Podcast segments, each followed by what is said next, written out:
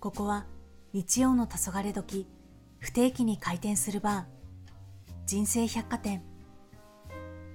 静岡の裾野にある製造建設業の家業金谷工業で働いている大場修と C 銀座でコミュニティマネージャーをしながら週末フォトグラファーデザイナーとしても活動している松島環奈が自分のサイズで生きている20代30代のゲストを迎えこれまで歩んできた人生を聞いたり悩みや葛藤などを共に考えたりしながらゲストとのバーカウンターでのおしゃべりの様子をお届けしています。今夜もパーソナリティの2人がゲストを迎える準備をしているようなので開店前のバーの様子を覗いてみましょう。11月に入ったけど、カンナは冬はどんな服装を身につけることが多いですか？ひたすらタートルネックをよく着てるんですけど。あそんなことが多いかなっていう気がしてます。うんうん、どんな色が多いの？あの暗い色が多いです。私はあの多分暗めあ黒、茶色、カーキ、白、ベージュっていうなんかあのアスカラと言われるような、あの色味をばっか着てることが多くて、あんまり明るい色を着ないんですけど、う、はい暗めになりがちなので、そうなんですよ。なんか逆にシュウ君はなんか明るいイメージのうんなんかうんうん。色の、ねはい色味を着てるような気がしたから、ちょっとギャップが本当に？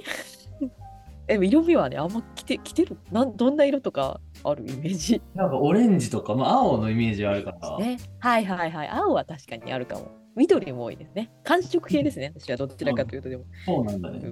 うんうんそうなんです。似合わないんですよ。あの暖色系があんまり似合わないかも。へえそうなんだ。個人的に。え、シュウ君はどうですか？なんか。ニットは多いんですけど、色はね、あの僕白とかやっぱり赤とか、あったかめの色が多い気がします。オレンジ。ああ、確かに。イメージはある。うん逆に黒とかちょっと着るの抵抗、うん勇気がいる。うん、イメージないね。うんうん。なんか白とか明るめの色を着てるイメージがあります。うん。結構白だと顔が明るく見えるので、どちらかというとなんか暗く見えたくないっていうのがベースにあるのうん、なんかキャラ的にもなんかわかる。わかるなと思います。あの前回、あの実は来てくれた谷中俊太君っていう子がいるんですけども、ちょうどファッションの話をしてて、ファッシうんうんョンをうん表すみたいな、ちょっとうん。話をうんうんしてたから、まあなんか寒くなってきてね、こうまたいろんな装いが変わると、またその人らしさみたいなのが見えてくるような気がしたんですけど、あのそろそろゲストも向かってきてるっていう話を、まあ、聞いてるわけなんですけど、今日はカンナの友人っていうふうに聞いてるんですけど、どんな出会いだったのか聞いてもいい？はい。そうですね。今日のゲストの方、私がもともと静岡に住んでた時にあのお会いしたことがある方で、そこから長らく、どうで3年ぐらいかな ?3 年ぐらいあのそうなんですよお会いしたりしてそう最近もねああの始めあのゲストの方が始めたちょっとものに一緒に携わらせてもらったりしている感じでございます。なんか友人以上のなんか戦友みたいな感じで一緒に、ね、やってるような感じがするけど。そうですね。ちょっと前のね仕事をやってた業界がほぼ同じような業界にいたので、そういうご縁もあって友人と言っていいのがそれ多いんですけど、いや友はいなんか一緒に。ですか？近いから。はい、プロジェクト仲間みたいな感じですかね。はい。感じで、はい、周辺のね、あの知り合いも私とつながりがある方が多いので、はい、仲良くさせていただいております。僕も実はオンライン上で顔を合わせたというか見たことあるんですけどもほとんど知らないもう同然のちょっと人生百貨店始めて初めてなんじゃないかなっていうふうに思うので僕もワクワクしています。じゃあ着きましたっていう LINE が入ったのででは今日は僕の方からお呼びをしたいと思います。本日のゲストはご機嫌の輪を広げる活動をしている西野千佳さんです。どうぞ。こんばんは。よろしくお願いします。おお願いします。ということで、ぜひ西近さん、あの一杯目を何か頼んでいただければと思うんですけど、ね、こういうなんかバーとか行くときに なんかどんなものを飲むのが多いとかって好きなお酒とかなんかありますか、バーで飲むお酒。なんかでもこんなところに来たならやっぱちょっとカクテルとか飲みたい感じ、あいいですね。めっちゃわかります私に合うやつみたいななんかこうおすすめでみたいな感じで普段飲まないようなやつをぜひ。ぜひぜひ用意したいなっていうふうに思います。西川さんにお酒もいただいたので。あそうですね。そうそうそうそう。そう。ね。ありがとうございます。じゃあそのカクテルをご用意しながら。じゃあよかったらぜひですね聞いてくださる方に向けてあの簡単に西川さんの自己紹介をお願いしても良いですか？はい。よろしくお願いします皆さんこんにちは。西野千佳と言います。みんなから西千佳と呼ばれているのでよかったらそのように呼んでもらえたら嬉しいです。私はあの先ほど周さんからもご紹介あった通りご機嫌の輪を広げる人みたいな形でちょっと今活動させてもらっていて私のなんかこう活動の軸みたいなところがあるんですけど、まあ、それがこう自分と社会のご機嫌を最大化するっていうことです。なので、まあ、それを軸としつつ結構やり方はいろいろでしてベースはまあブランドの戦略家であったりとか、まあ、広報っていうところのお仕事なんですけれども、まあ、最近あの先ほどちょっとキャンちゃんからあるプロジェクトでっていうふうに話がありましたがあの民泊を始めようと思っていて、まあ、そこの運営を新たなこうお仕事として加えながらちょっと今は特にこう地域につながっていくみたいな方にちょっとウェイトを置きながら活動をしたりしております。今日はよろしくお願いします。お願いしますありがとうございますということで西川さんはねぜひあの実は私とは3年前ぐらいにお会いしたそうだよことがね。あって。あっという間に、ね。3年経ったね。その出会いっていうのはど本当はねそう。なんですか？出会いのきっの出会いかけね。そう、それはあの C ライクスですね。うーん。そうなんですね、うん、お大元はそこですね。そうそうそう。そこでお二人とも受講生みたいな感じだった？うん、うん。ですです。そうです。ですです。えー、そこから、ね、4年間ですか？も3年。今三年。3年経っ3年。3年ちょいぐらいかな。うん。うん。う、なんかお互いにクリエイティブっていうところを軸にしてやられてる、うん。なんかすごい運命的だななんていうふうに言うんですけど、なんかその原点ちょっと聞きたいなっていうふうに思っていて、うん。本当その、まあ、西近さんも別の領域みたいなところで働いてらっしゃったのかなっていうふうに、なんかそこの部分って少し聞いてもはい。そうですね。今の形になる前ってことですよね。はい一番最初、キャンちゃんと出会った頃は、星野リゾートにいました。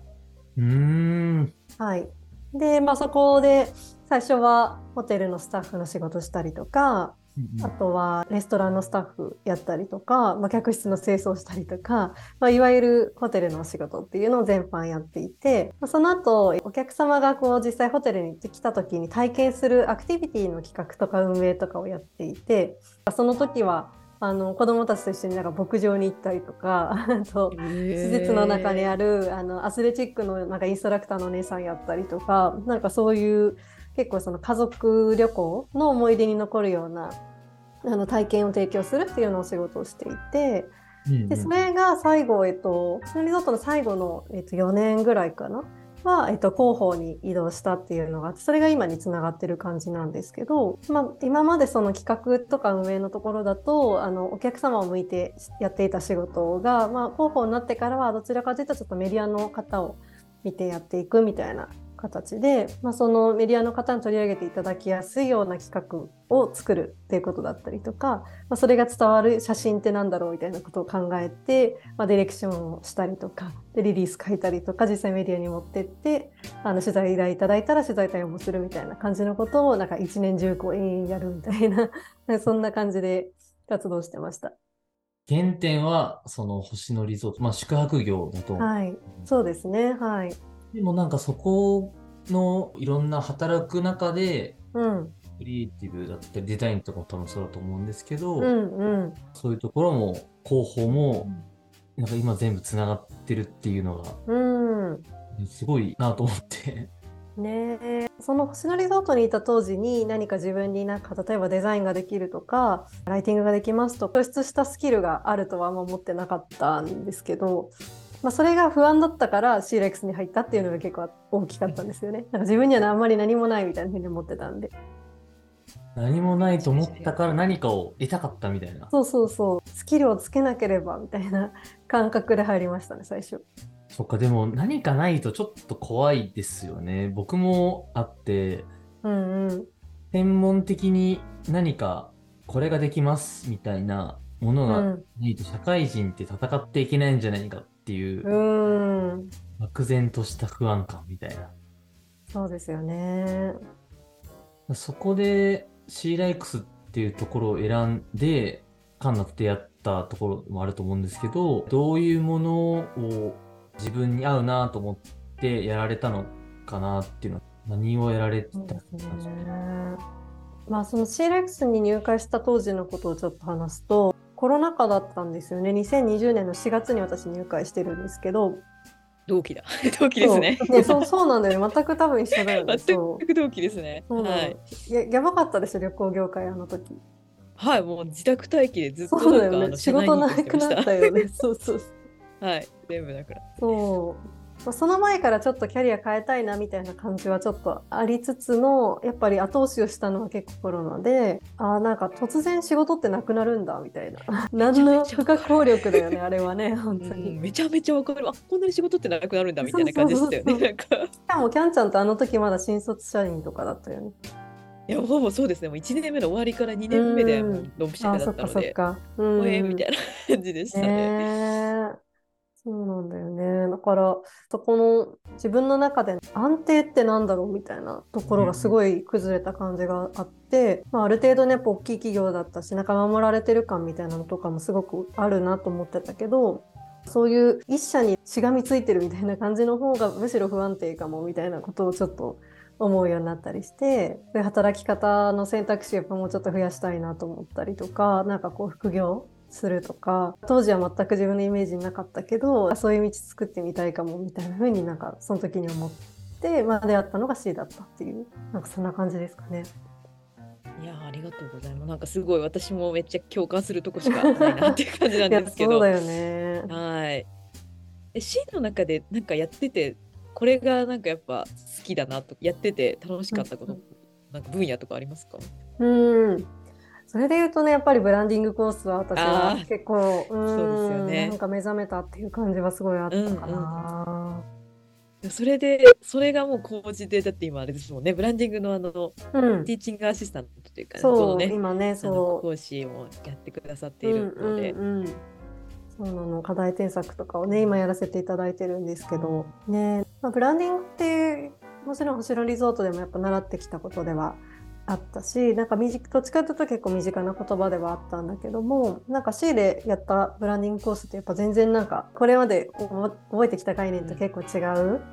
勝つためみたいな感じとか選ばれるなんだろうなマーケティング的な考えっていうよりは、ちゃんと自分が自分のらしさを生かしてそれを欲しいって思ってくれる人とちゃんと両思いになっていくみたいなそういう世界線ってあそうかそういう捉え方もあるのかみたいな感じで結構目から鱗でした。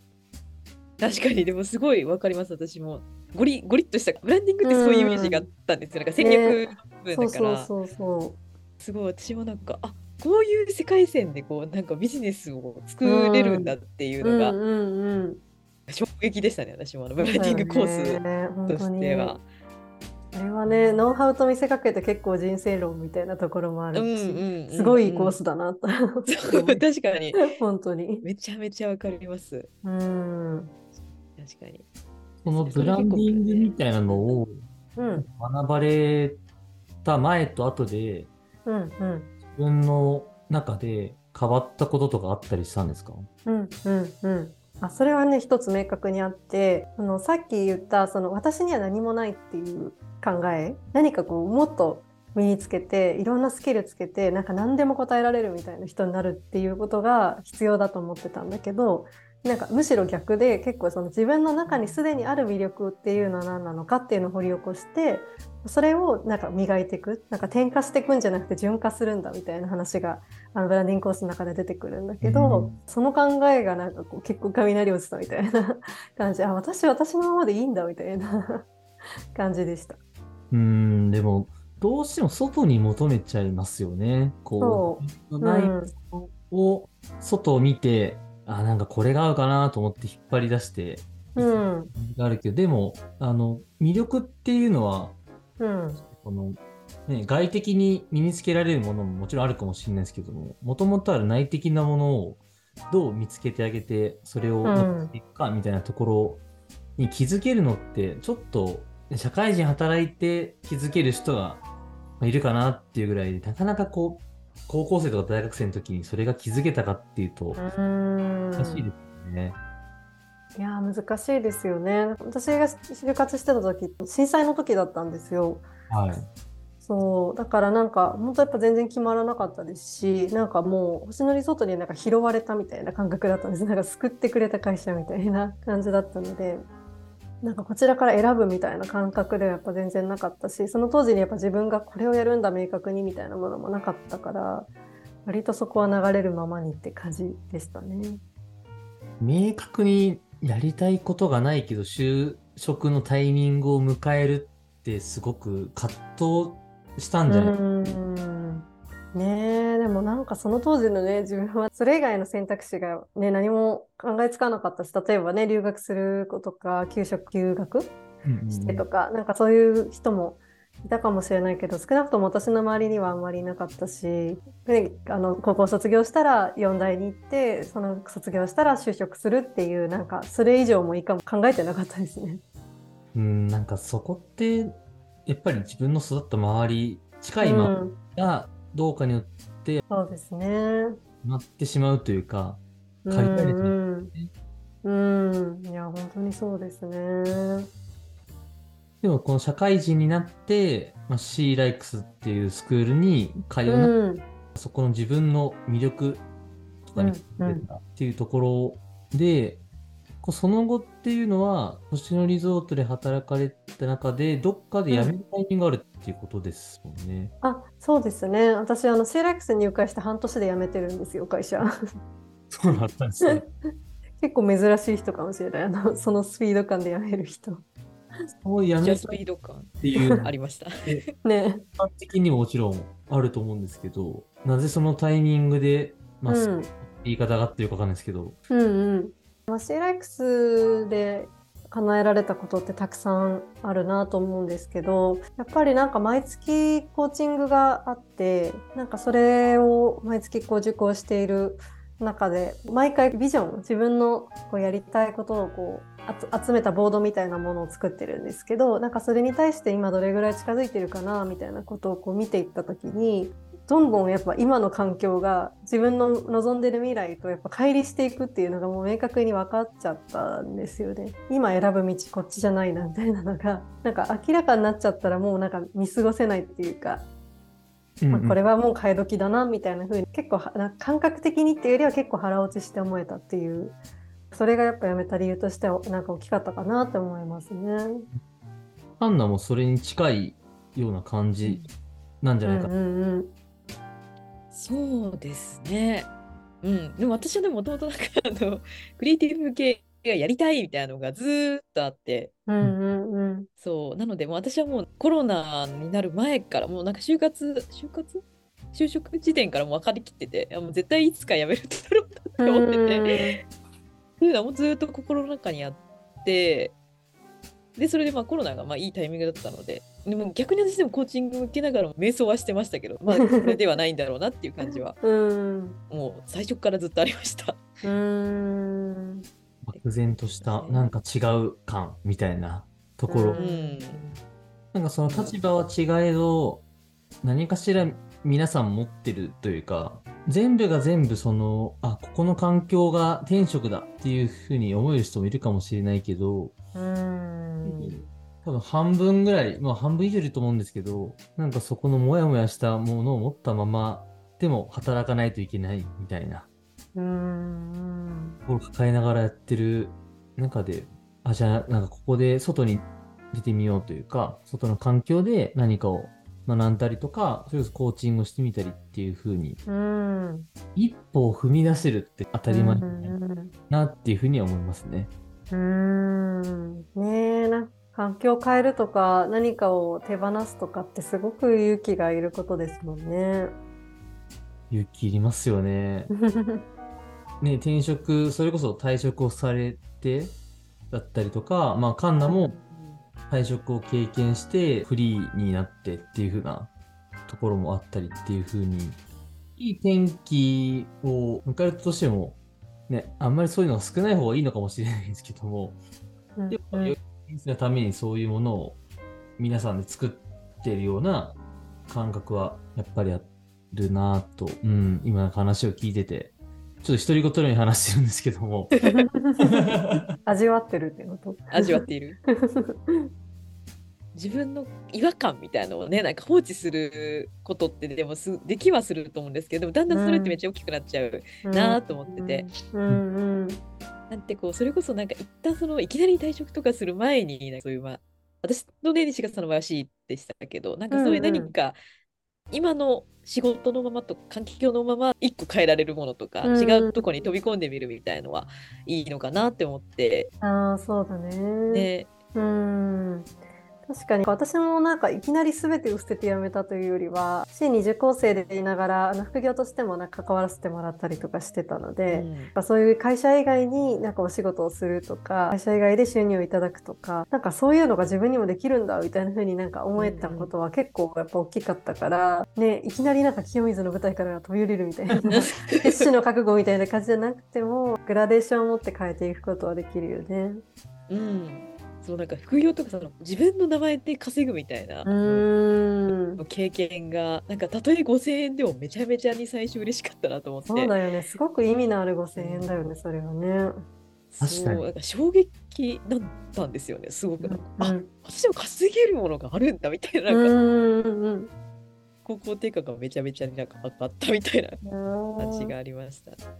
うん。副業って言っても、そうライターとかの副業もありますし、作れるものっていうのを通して、お金を稼ぐっていう考えもあるし、うん。何かのお手伝いとかっていうところで報酬が発生することもある。うなんかもっとそのハードルを勝手に高く自分の中で設定してるみたいなところってある気がするので、もっとハードル下げて、なんかこの1000円だけでもなんか全然違うぞみたいな、そういう小さな実感みたいないくつも積み重なっていくと、また新しい環境に行ってみようとか、あ、なんか自分はもっとできるんだっていう風に、なんか自信をしますよね。うんねえなんか自分では当たり前にできてることがね誰かの役に立つことってたくさんありますからね。うーん、ねそうですね。うん。ご機嫌の輪を広げる人っていう風なまあところ、うんうんちょっと話も聞きたいなっていう風に思ってて、なんかそこにたどり着いたうんうん。って珍しいというか、うん。かご機嫌ってね、こう機嫌がいいっていう状態がすごくいいっていうのは、うんうん。みんなわかるような気がするんですけど、うん。なんでそのフレーズ？うん。なんかそこにたどり着いたのかって聞いてもいいですか？おーありがとうございます。まずだからご機嫌っていうところがキーワードに自分の中でなったのは私結構もともとあの3兄弟の長女なんですね。下に弟が2人いるんですけど、はい。結構やっぱしっかりしてるねみたいなやっぱ子供の時から言われたりとかなんとなくやっぱそう頼られるような場面がやっぱ多かったりとかするのでしっかりしなきゃとかお姉ちゃんらしくいなきゃとかなんかそういうふうにこう自分を鼓舞するというかなんかそういうことがやっぱ子供の時からすごく多かったんですよね。なんでやっぱそれってなんか大人になってからもやっぱ続いていてなんかついついやっぱ他人が優先になっちゃったりとか自分はもうすでにいっぱいいっぱいなのに大変そうな人見たらついて手伝っちゃうってまた自分に負荷かかるとかそういうことをやっぱ繰り返してた人生だったなと思ってるんですけどそういうのをこう一旦手放してこう自分をまずご機嫌にしてあげる、まあ、ご自愛って言われたりとかもするけれどもその自分の時間を取ることだったりとか自分と向き合う時間を作るとかそういうことを大事にし始めたらなんかこうやっぱすごくいろんなことがうまくいくようになったしなんか付き合う人もやっぱりすごく変わったなと思っててそういう自分的なこう成功体験というか発見みたいなものがあったのでじゃあなんかそれを、まあ、自分がまず常にやっぱできるようにあるっていうことは最優先にしつつちょっとずつでもそういう風に生きられる人が増えたらいいなみたいなことをなんかそれがちょっとわわじゅなんかこう輪っか状に広がってったらいいなみたいな そんなことを思ってこの言葉は自分の中の軸として掲げてるそんな感じです。いいですね。なんかその、ありがとうございまが原体験がちゃんとこうあって、す。うん。電波っていうと、よりその人も例えば別の人うん。のご機嫌の輪を広げていってっていうう、ん。と、そのもっと自分を大事にするとかっていううん。文化みたいなものうん。ができていくような気がするんですよね。ああ、そうですよね。本当、なんだろう。いきなりめちゃくちゃ遠くの人とかめちゃくちゃ大人数の人を幸せにする必要が全然ないなと私は思ってるし、まあ、む無理だなって思ってるので、本当に身近な半径5メートルぐらいの人たちがご機嫌であればいいなって思ってます。うん、ちなみにその自分をご機嫌にするうんなんか方法とかってあるんですか、うーん、そうですよね。なんかまあいろいろありますが、なんか習慣にしてることとしては、まあ、これもあの出会いとしては C だったんですけど、あの振り返りをするっていう習慣をつけてから結構やっぱりいろんなこう自分に対しての気づきがやっぱ深まったなと思ってて、もともとクレイジーに、クレイジーウェディングってあの結婚式を作ってる会社ですね。あの、そこにいらっしゃった大明菜さんっていう方が、まあ、その人生の棚卸しをする人生を振り返るみたいなあの講座をシーンの中でやってくださっていてその時に結構自分の中では振り返りとかってなんか反省会の色がやっぱ強い会社とかでもできなかったことをまた次のミスとして繰り返さないようにやるみたいな そういうイメージが強かったんですけど秋菜さんが教えてくれたことってなんか自分の人生をこう肯定してあげるためになんか過去を振り返って自分はこんなに頑張ってきたんだっていうこと認めてあげるための振り返りをするんだよみたいな感じで教えてくれてなんかその解釈が私もなんかそれも新しいってすごい思ったんですよね。それ以来1ヶ月1回必ず続けてます。そのちょっと振り返りもうちょっと聞きたいんですけど、うんうん。自分一人で内省をして振り返るうんのか、例えば二人でみたいな形で誰かうん振り返るっていう風な感うんじで、うん。そうですね。あの、今だとオンラインコミュニティがあったりとかするので、まあ、月に1回みんなと顔合わせて一緒に振り返りをして、あの、シェアし合ったりとか、そういう風にする時もあるし、もちろん自分であの時間をとって、例えば、あの、半年に1回とか3ヶ月に1回とか、ちょっと節目は、あの、一人でちょっとこもってやったりとか もしてます。振り返りにそんなに時間をかけるの？みたいなになって。る気がしてて。いや、そうですよね。でもね、めっちゃ楽しいんですよ。もう本当これね、ご、ご褒美なんですよ。振り返りをするっていうことが。ご褒美なんだ。そうなの。なんかご褒美っていう風にイメージがつかない。いや、そうですよね。それやっぱりこうできたこととかがうん、うん、本当可視化できるし、うん、あなんかこれもできなかった以上に、あ、これはできてたとか、その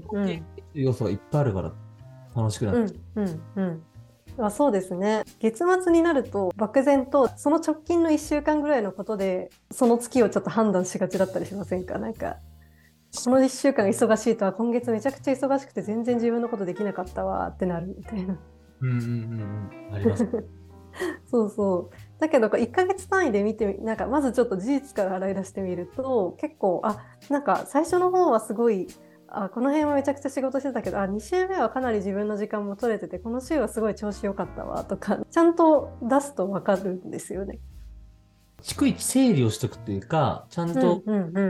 積み重ねていくことで、振り返った時に、うん。うして、まあ今月良かったじゃんみたいな感じでそう、そうそう。なるほどなるほど。うん、でやっぱりコツはその、まあ、事実を出すっていうこととやっぱ褒めるところを探すっていうところからやるっていうことねはいはい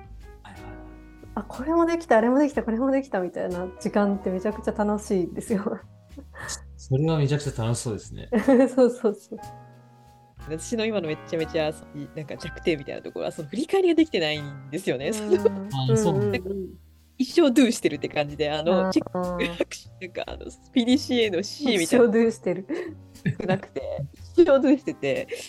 そうそれでなんかずっと走り続けてる状態なので振り返る時がないからこそなんかあんまやれてない気がするなみたいな感じになっちゃってるので。うんそう今の川さんの話聞いて、いや、そうだよなと思って、ちょっとあの、